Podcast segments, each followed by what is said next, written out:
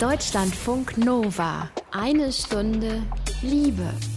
Mit Anke van der Weyer. Toxische Männlichkeit, Potenzdruck, alte weiße Männer. Das sind so ganz typische Schlagwörter, die fallen ziemlich schnell meistens, wenn es um das Thema Männlichkeit geht. Was ist denn da eigentlich los mit den Männern? Und vor allen Dingen bei den Männern? Das hat sich auch die Autorin Katja Lewina gefragt. Und die hat mit ganz, ganz vielen unterschiedlichen Männern über männliche Sexualität und Männlichkeit gesprochen. Mit Homomännern, mit Heteromännern, Cis und Trans. Vom Urologen bis zum Philosophen hat sie sich da mit den Männern zusammengesetzt.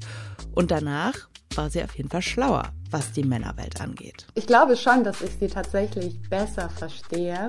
Also es gibt so viele Dinge, die sich in mir gefügt haben, ähm, für die ich vorher nur so so eine vage Ahnung hatte. Also so Ideen von, ah, so und so könnte das sein. Und dann ähm, kamen mir bei der Recherche so Dinge entgegen, bei denen ich dann gemerkt habe, okay, krass, also so ist es wirklich, so funktioniert es. Ja, und aus diesen Gesprächen mit diesen ganzen verschiedenen Männern ist ein Buch entstanden. Das ist gerade rausgekommen, heißt Bock mit dem Untertitel Männer und Sex. Und was diese Dinge sind, die Katja da gelernt hat und wie fragil Männlichkeit eigentlich ist, darüber habe ich mit ihr gesprochen. Das hört er in dieser Episode. Und ein paar Statistiken zur männlichen Sexualität gibt's von mir noch oben drauf. Schön, dass ihr dabei seid. Deutschlandfunk Nova. Ich hatte beim Lesen von Katjas Buch und auch in der Vorbereitung auf diese Episode wirklich dauernd einen ganz bestimmten Ohrwurm. Und ich glaube, ich muss den jetzt hier einmal mit euch teilen, damit er einfach weg aus meinem Gehirn ist. Wann ist ein Mann dein Mann?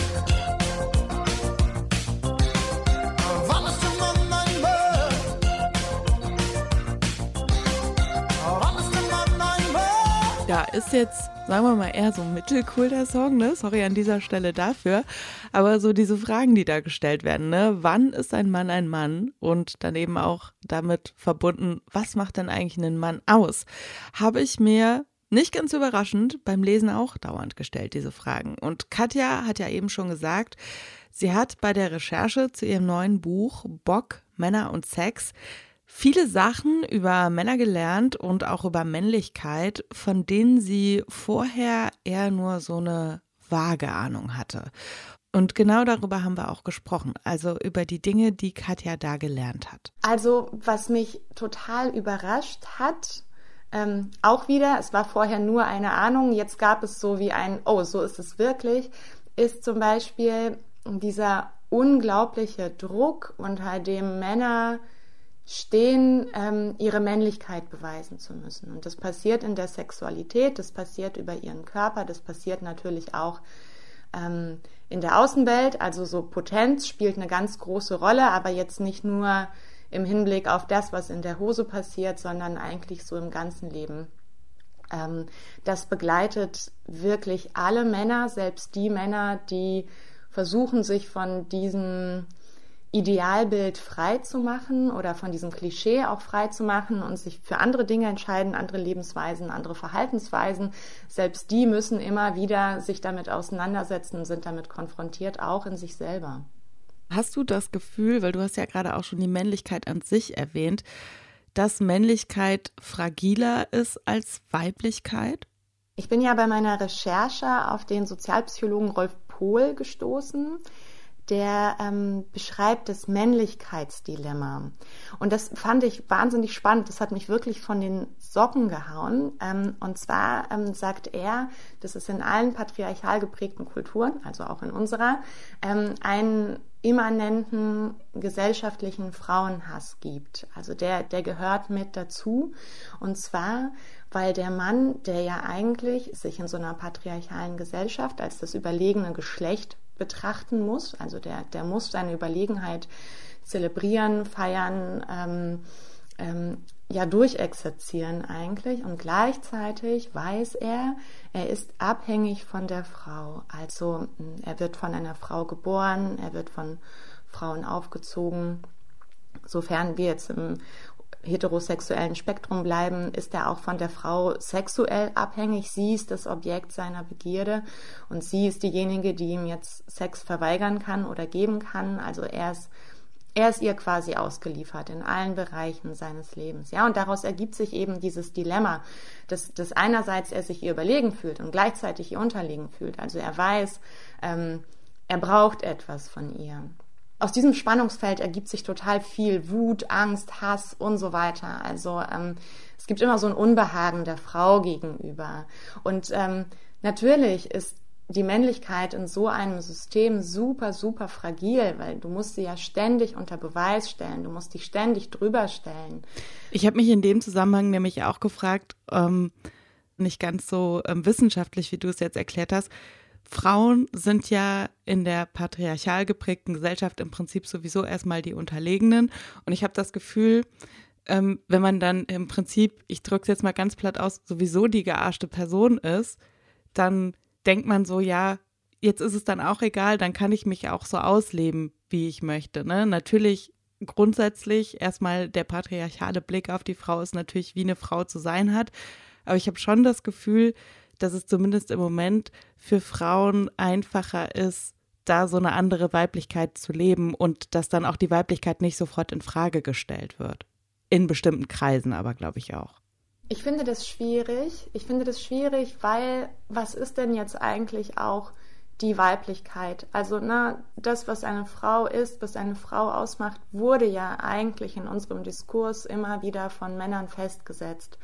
Ich finde, da gibt es total wenig, was ich jetzt sagen kann, was, was so was Ur, urweibliches oder so sein könnte, was die tatsächliche Weiblichkeit oder so einen weiblichen Wesenskern ausmacht. Und grundsätzlich ist es auch schwierig, also das, das spüre ich jetzt, während wir darüber reden, diese, diese, diese Männlichkeits-, Weiblichkeitsgegensätze aufzumachen, weil wir natürlich ja auch immer beides in uns tragen, so, ne? Also mm, ich habe eben auch beides in mir, ne? Und ich habe, glaube ich, sehr, sehr viele Wesens, ähm, äh, Eigenheiten an mir, bei denen man eher sagen würde, boah, das ist total männlich oder ähm, mh, mm, eigentlich eher untypisch für eine Frau so und ich möchte aber, also weißt du, ich fühle mich halt trotzdem nicht als ähm, als unweiblich oder sowas. Genau, genau. Also ich kann da sehr gut anknüpfen, weil es mir tatsächlich ähnlich geht. Das meinte ich auch, dass ähm, wir dadurch jetzt nicht unsere Weiblichkeit in Frage stellen. Und ich habe das Gefühl, dass es bei Männern, wenn sie dazu tendieren, vom Wesen her auch viele Merkmale zu haben, die die Gesellschaft eher Weiblichkeit zuschreiben würde, dass das tendenziell schon so ein Männlichkeitsbild in Frage stellt eher, als das zum Beispiel bei uns jetzt der Fall wäre. Ja, aber ich glaube auch, dass Männlichkeit grundsätzlich einen sehr viel höheren Wert hat als Weiblichkeit. Das, da gibt's ähm, für mein Gefühl noch viel, viel mehr Zuschreibungen oder auch einen viel, viel größeren Druck, dem irgendwie zu entsprechen. Also wir kennen ja auch die Abwertung, keine Ahnung, von männlich aussehenden Frauen oder von Lesben, die jetzt nicht diesem, wie soll ich sagen, so, ne, das, so normschöne Lesben sind halt irgendwie toll und heiß und denen möchte man zugucken, aber die Lesben mit den kurzen Haaren, die sich nicht schminken, die sind dann ja, also die werden ja auch abgewertet. Weil sie eben nicht so dem männlichen Blick entsprechen dann. Genau, genau ähm, die sind dann unweiblich. Auch Frauen, die keine Kinder kriegen, hat auch ganz, ganz viel mit Abwertungen zu tun, ähm, von das ist nicht weiblich, ne? Also so weiblich wäre es, sich fortpflanzen zu wollen, ein Kind zu kriegen und so weiter. Also das gibt es schon auch und trotzdem glaube ich, dass Männer da einen sehr, sehr viel größeren Druck haben und ähm, ja schon so erzogen werden, ne? dass es halt darum geht, so, dass du halt ein ganzer Kerl wirst. Deutschlandfunk Nova. Eine Stunde Liebe. Bevor es gleich noch mit Katja um die Tabus männlicher Sexualität geht, von mir an dieser Stelle ein kleiner Exkurs, weil es gerade so gut passt. Ihr kennt ja wahrscheinlich alle auf Instagram diese gesponserten Stories und Posts, die man da manchmal so in die Timeline gespült bekommt, ne?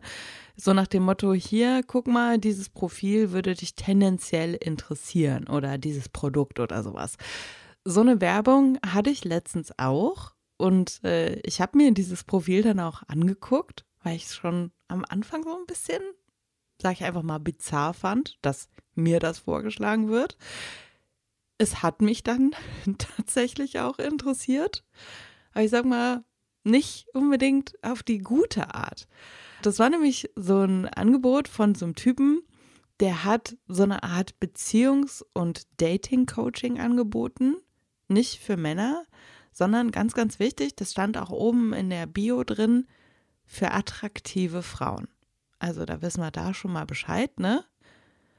So, das war dann so eine Seite, auf der erklärt dieser Typ, so ticken Männer und das musst du machen, damit ein Mann auf dich steht.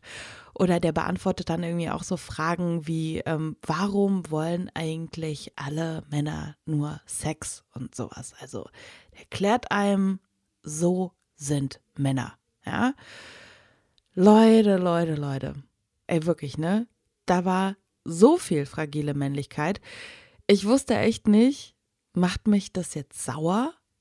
Oder will ich dem Typen einfach nur mal kurz eine Runde den Kopf tätscheln und sagen, ey, wird alles gut, paar Jahrhunderte noch, dann haben wir das mit dem Patriarchat hinter uns und du darfst auch mal weich sein ohne direkt Angst zu haben, dass du dich irgendwie entmännlicht fühlst oder irgendwie sowas. Der Name von diesem Profil ist total egal, das spare ich uns an dieser Stelle einfach mal, ne? Aber ich habe da noch so eine kleine Perle von diesem Profil mitgebracht, ne? So ein kurzer Auszug einfach jetzt mal für uns alle. Wichtiges Thema natürlich immer, was sind die typischen No-Go-Themen, die man also beim Date auf gar keinen Fall ansprechen sollte, ja? Eine Sache ist auf jeden Fall mega klar. Und suchst du was Festes oder suchst du eine Beziehung? Genau das ist ein großes Problem. Wenn du einen Mann fragst, ob er was Festes oder eine Beziehung will, ja, genau damit gehst du einem Mann wirklich auf den Sack, vor allem, weil er eben noch keine Gefühle entwickelt hat. Verstehst du? Das ist so ein Wunderpunkt bei Männern, weil wir Männer merken, dass diese Frage immer nur von Frauen kommt, die eben total verzweifelt sind. Und wenn du sowas ansprichst, merke auch direkt, oh, verzweifelte Frau, hab ich keinen Bock drauf, geh mal weg. Ich für meinen Teil dachte ja immer, man klärt das irgendwie kurz ab damit nicht beide von was Unterschiedlichem ausgehen, die eine Person eigentlich auf der Suche nach einer Beziehung ist, die andere Person da überhaupt keinen Bock drauf hat, weniger Missverständnisse, weniger Ärger. Davon war ich ausgegangen, ja. Aber gut, ich meine, wenn es jemand im Internet sagt, ja, das wissen wir. Alles, was im Internet steht, das stimmt. Und alles, was Leute im Internet sagen, das stimmt auch. Also hat dieser Typ wahrscheinlich recht. Also höchstwahrscheinlich hat er recht.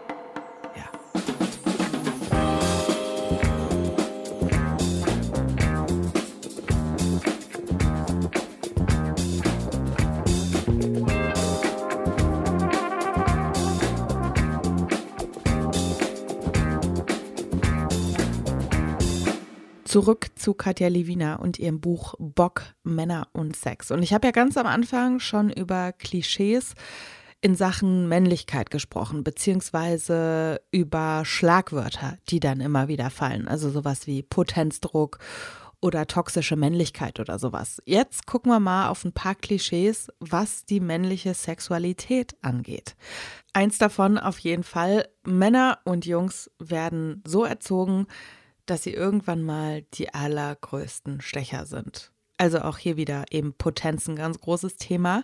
Wir gucken jetzt mal, was ist denn eigentlich dran an diesen Klischees? Ich habe Katja gefragt, was sind denn so die größten Unterschiede dazwischen, wie weibliche und wie männliche Lust gesehen wird? Es geht sehr, sehr viel um Raum ergreifen, um weit kommen. Also auch dieses Bild von das Sperma einfach möglichst weiträumig verspritzen. Das ist ja auch immer diese, diese Idee von der Evolutionsbiologie, ne, die die Männer dazu bringt, äh, große Territorien zu erobern, ähm, möglichst viele Frauen zu schwängern, also ihren Samen einfach möglichst weiträumig zu verspritzen. Und das findet sich dann natürlich auch darin wieder dass ähm, die Sexualität von Jungs, Teenager-Jungs, aber auch kleineren Jungs, dass die so ähm, ja gefördert wird oder beziehungsweise vielleicht auch nur wohlwollend betrachtet wird. Ne? So ein kleiner Junge, der sich irgendwie in den Schritt greift,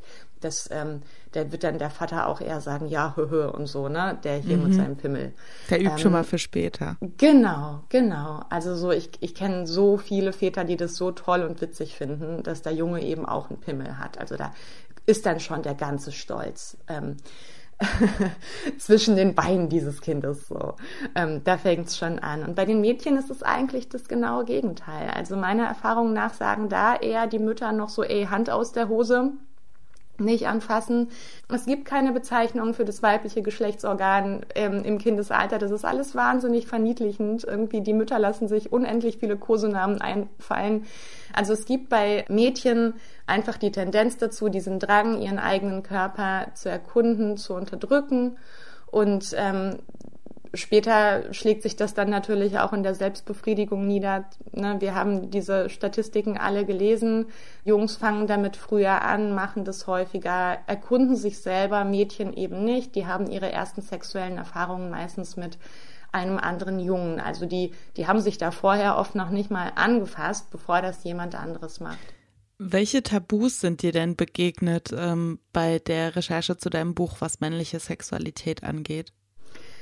Ja, ein ganz, ganz großes Thema ist die Angst vor Homosexualität. Also so dieses angeschwult werden. ähm, Wo man so, dann, wenn ähm, man einen Kumpel umarmt, direkt Hashtag no homo sagt und so, ne? genau, ganz genau, ganz genau. Also dieses sich immer sofort krass abgrenzen müssen ähm, dagegen, dass man vielleicht Gefühle für einen anderen Mann haben könnte oder den attraktiv finden könnte oder irgendwas.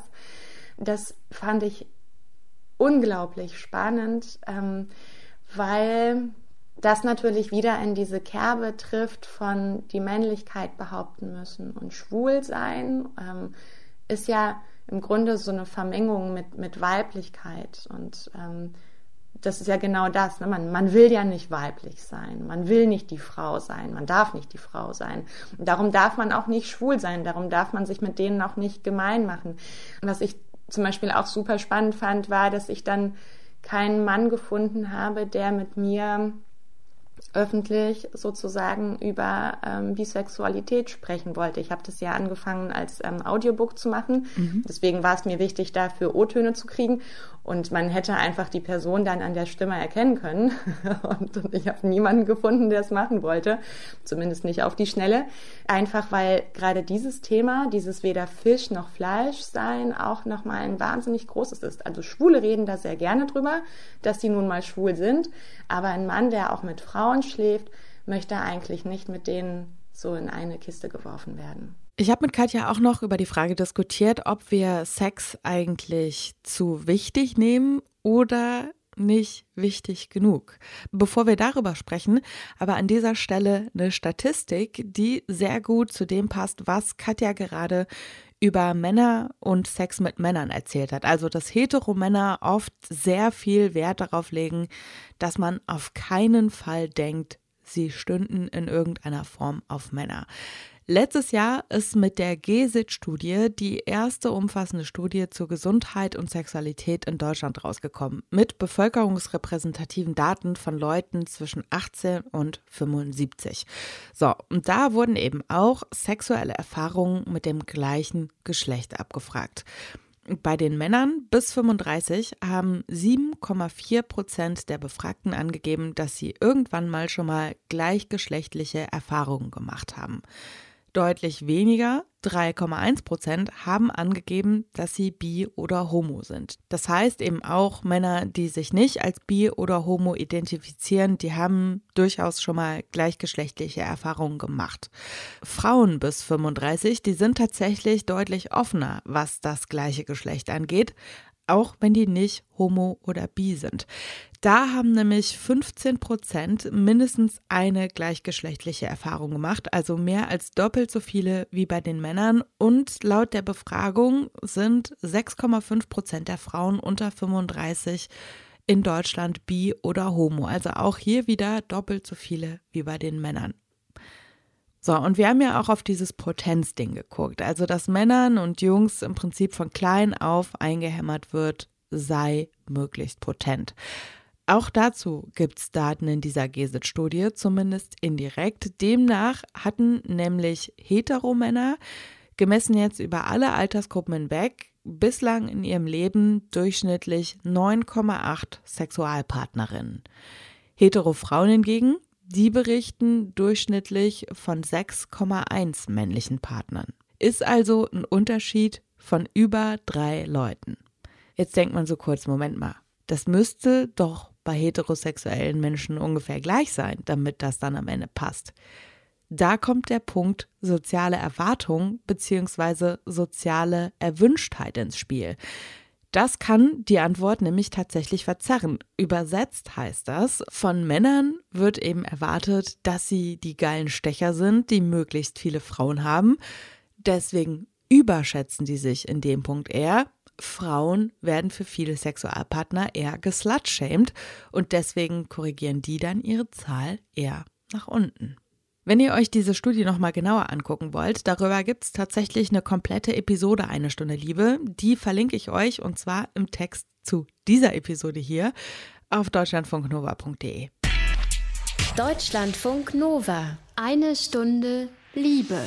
Wir haben eben mit Katja unter anderem schon festgestellt, Männlichkeit ist fragiler als Weiblichkeit und was die Lust angeht, wird Potenz bei vielen Jungs von klein auf gefeiert, vor allen Dingen gerne mal bei den Fuddies zu den Jungs, ja. Bei Mädchen heißt es eher Hand aus der Hose und Lust wird im Prinzip direkt so als schambehaftet antrainiert. Eine Frage, die ich mir bei solchen Themen wirklich immer wieder stelle, ist, messen wir dem Thema Sex eigentlich zu viel oder zu wenig Bedeutung bei? Die Frage, die habe ich an Katja weitergegeben und wollte von ihr wissen, was sagst du denn eigentlich dazu? Weißt du, Sex ist der Grund, warum wir auf dieser Erde sind. Wenn wir das mal von der Seite betrachten. Warum sind wir hier? Wir sind hier, um unsere Spezies zu erhalten. Natürlich haben wir inzwischen ähm, Sexualität von der Fortpflanzung entkoppelt, erfolgreich und zum Glück. Sonst wäre ich jetzt wahrscheinlich schon zum 15. Mal schwanger gewesen oder so und äh, hätte jetzt hier 14 Kinder zu versorgen. Aber tatsächlich ist es ja so, dass ähm, unsere ganze Zivilisation im Grunde darauf aufbaut, dass ähm, Männer sich Zugang zu Frauen verschaffen wollten, dass Männer Zugang sich zu Sexualität verschaffen mussten, dass sie Hierarchien eingebaut haben und ähm, den Kapitalismus erfunden haben, damit es eine, na, wir, wir brauchten eine Währung, wir brauchten irgendwas, irgendeine Regelung dafür, wie diese Gesellschaft funktioniert, wie, es, wie wir es zum Beispiel schaffen, Männer an Frauen zu bringen ähm, durch die monogame Ehe. Beispielsweise auch so eine Erfindung, damit jeder Mann eine Frau bekommt. Das war früher, als die Menschen noch nicht sesshaft waren, eben ganz, ganz anders.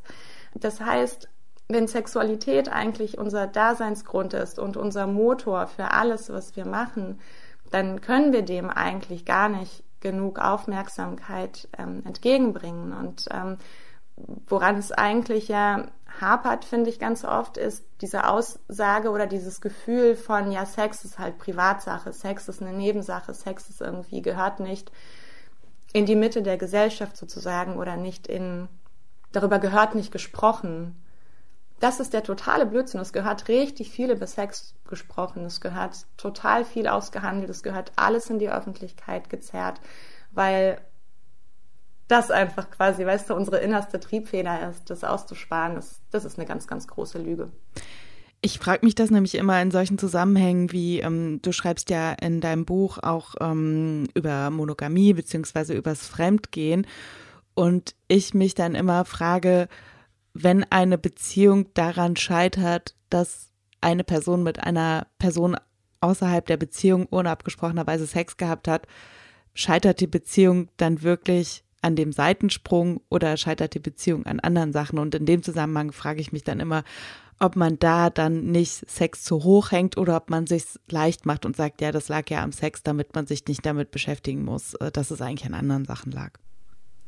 Ja, das ist so spannend, ne? Dass ähm, einerseits ja Sexualität so, wie soll ich sagen, so, so runtergespielt wird.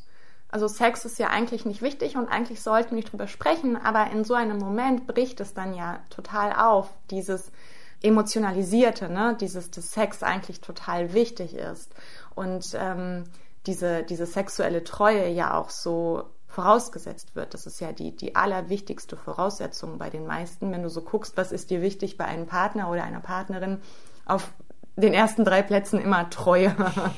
ähm, das ist total wichtig. Und natürlich, wenn wir jetzt ähm, über solche Beziehungen sprechen, die daran scheitern, dass irgendwer fremdgegangen ist, das ist totaler Bullshit. Natürlich scheitern die daran, dass irgendwelche anderen Sachen nicht stimmen, dass es kein Vertrauen gibt, dass es eh schon Probleme vorher gab, dass die sich auseinandergelebt haben und so weiter. Das ist überhaupt gar keine Frage. Aber diese Idee von dieser monogamen Langzeitbeziehung, von diesem, ähm, deine Geschlechtsorgane sollen nur mir gehören, die haben wir ja kollektiv so hochgehängt. Das ist ja fast wie so eine neue Religion geworden, ne? Dieses an den Richtigen, die Richtige zu glauben und, und diese symbiotische Beziehung leben zu wollen. Ähm, sich davon frei zu machen, ist wahnsinnig schwierig.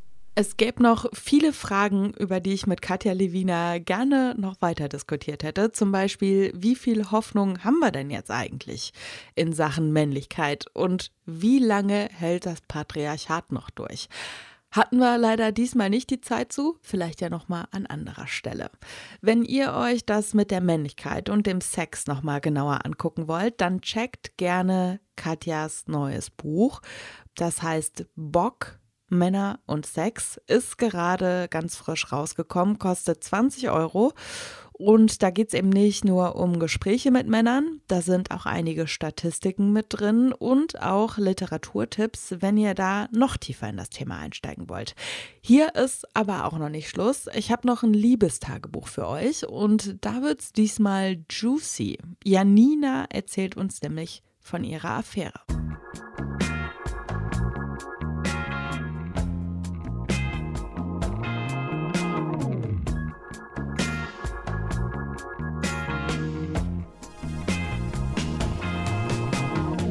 Es gibt, glaube ich, echt so bei vielen Leuten im Leben so Personen, von denen kommt man irgendwie nie so richtig los.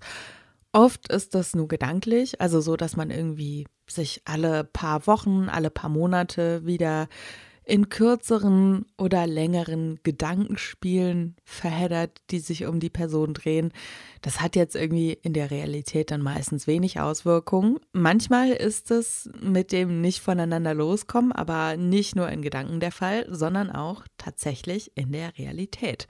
Das ist bei Janina so. Die hat seit neun Monaten eine Affäre, beziehungsweise sie ist seit neun Monaten die Affäre von einem Mann, der in einer festen Beziehung ist. Die beiden, die kennen sich schon ewig, sind irgendwie nie so richtig voneinander losgekommen. Aber das Timing für eine exklusive Beziehung hat dann irgendwie am Ende trotzdem nie gepasst. Und deswegen jetzt eben Affäre. Wie der, ich nenne es jetzt mal Alltag der beiden so abläuft, das erzählt euch Janina jetzt. Eigentlich fühlt es sich an, als wäre es wie eine Fernbeziehung weil man sieht sich zwar nicht wirklich oft, aber man hat halt so eine ständige Teilnahme an dem Leben des anderen. Frühmorgens auf meinem Handy habe ich eine Nachricht von ihm oder ich schreibe ihm auch. Und ja, es ist eigentlich ein ganz schönes Gefühl, weil man sich dann trotzdem der Person nahe fühlt, auch wenn man sie jetzt nicht um sich hat. Und auf anderer Seite ist es natürlich auch so der Faktor, wo ich merke, ich vermisse das ein bisschen, weil ich halt nicht einfach mal spontan ihn sehen kann, das ist, glaube ich, auch der Punkt, wo ich merke, ich bin doch immer noch die andere Frau, weil ich ihn nicht so präsent habe. Wenn ich ganz ehrlich bin, denke ich da eher weniger an die Freundin, sondern so ein bisschen habe ich diese Ängste, was ist, wenn er noch eine andere Affäre hat, dass ich da, sei es jetzt eine dritte Frau, eine viel, viel größere Eifersucht in mir spüre, als jetzt auf die Freundin bezogen. Aber das ist unser Tabuthema. Also die Freundin, die aktuelle Beziehung, darüber haben wir ganz, ganz selten gesprochen. Und es ist auch etwas, was ich eigentlich vielleicht gar nicht ansprechen möchte und auch nicht wissen möchte. Wir reden auch überhaupt nicht darüber, wie das mit uns weitergeht oder was das jetzt wirklich ist. Und die Affäre geht ja jetzt schon seit sechs, sieben, acht, neun Monaten, neun Monate ungefähr. Und äh, ja, ich will es auch ehrlich gesagt gar nicht wirklich aufgeben. Ich brauche diesen Kontakt mit ihm. Also das ist auch irgendwie so dieses, diese Konstante. Und ich merke ja auch, dass mich das mehr und mehr einnimmt. Also unsere Treffen sind nicht wirklich lang. Das sind vielleicht maximal halt zwei Stunden, zweieinhalb Stunden, die er jetzt mal bei mir war. Da ist er halt eine Runde Fahrrad gefahren, hat mal ein paar Besorgungen gemacht. Und es waren halt ein paar Dates dabei, die waren halt wirklich eine halbe Stunde. Klar, man hat dann miteinander geschlafen und ja, kurz miteinander Spaß gehabt. Und das hat sich für mich auch immer ganz gut angefühlt. Der Fokus war halt schon, wenn wir uns sehen, auf das Sexuelle, weil wir halt diese Spannung so aufgebaut haben miteinander über das Schreiben, über das Telefonieren, dass wir so dieses Ventil einfach dann so loslassen mussten. Das musste einfach raus. Und ähm, wenn wir miteinander telefoniert haben, dann reden wir halt auch über normale Sachen. Also er weiß bei mir, was so ungefähr, was in meinem Leben passiert. Das Einzige, worüber ich jetzt seit einem halben Jahr mit ihm nicht mehr rede, sind eigentlich meine Dates. Also wenn ich andere Männer treffe oder so, das ist komplett ausgeklammert. Ich habe ja aber seit ungefähr anderthalb, zwei Monaten mit ein paar Ausrutschern dazwischen mich von dem Dating von anderen Männern ähm, sehr zurückgezogen, weil ich einfach gemerkt habe, das funktioniert nicht, das ist für mich unfair, das ist auch für die anderen Männer unfair und ich kann mich nicht richtig auf sie einlassen. Es fühlt sich auch irgendwie ganz seltsam an, nicht darüber zu sprechen, dass ich andere Männer gedatet habe oder dass ich sie treffe oder was, was er da noch persönlich macht. Er erzählt mir schon, wenn er Freunde trifft. Er sagt, er trifft Freunde, er verbringt den Abend mit Kumpels, wo ich mich dann selbst immer die Frage gestellt habe, du machst ja gar nichts mehr mit deiner Freundin. Und auf einer Seite gibt es mir ein Stück weit Hoffnung, auf anderer Seite weiß ich halt einfach nicht, wie, wirklich, wie ehrlich ist er zu mir. Und deswegen möchte ich auch nicht hundertprozentig ehrlich zu ihm sein. Das ist, glaube ich, so wirklich dieser Knackpunkt, dass wir auf einer Ebene miteinander kommunizieren, die zwar sehr intim ist, aber die halt wirklich diesen wichtigen Faktor, dieses wirklich Persönliche zwischen uns komplett weglässt. Und ich glaube, er weiß auch gar nicht, wie viel er mir eigentlich bedeutet. Dieser blinde Fleck, dieser schwarze Punkt, was zwischen uns ist, der muss einfach mal geklärt werden, damit ich irgendeine Richtung habe, ob ich jetzt komplett neu anfange oder ob ich sage, wir gucken wirklich, was ist das zwischen uns und geben dem auch den Raum. Und das ist halt etwas, was jetzt noch vor mir ansteht als große Prüfung. Klingt auf jeden Fall nicht ganz unkompliziert mit Janina und ihrer Affäre. Wie das Ganze weitergeht, hört er dann natürlich auch hier bei Eine Stunde Liebe. Ich sage an dieser Stelle auch nochmal Danke an Katja Lewina für das Gespräch. Und ihr kennt das, Fragen, Rückmeldungen, Themenwünsche könnt ihr uns immer sehr, sehr gerne schicken. Einfach eine Mail schreiben an mail.deutschlandfunknova.de und abonniert uns auch immer gerne da, wo ihr am liebsten Podcasts hört. Ich bin Anke van der Weyer. Ich sage danke fürs Zuhören. Habt's gut. Deutschlandfunk Nova. Eine Stunde Liebe. Jeden Freitag um 20 Uhr. Mehr auf deutschlandfunknova.de.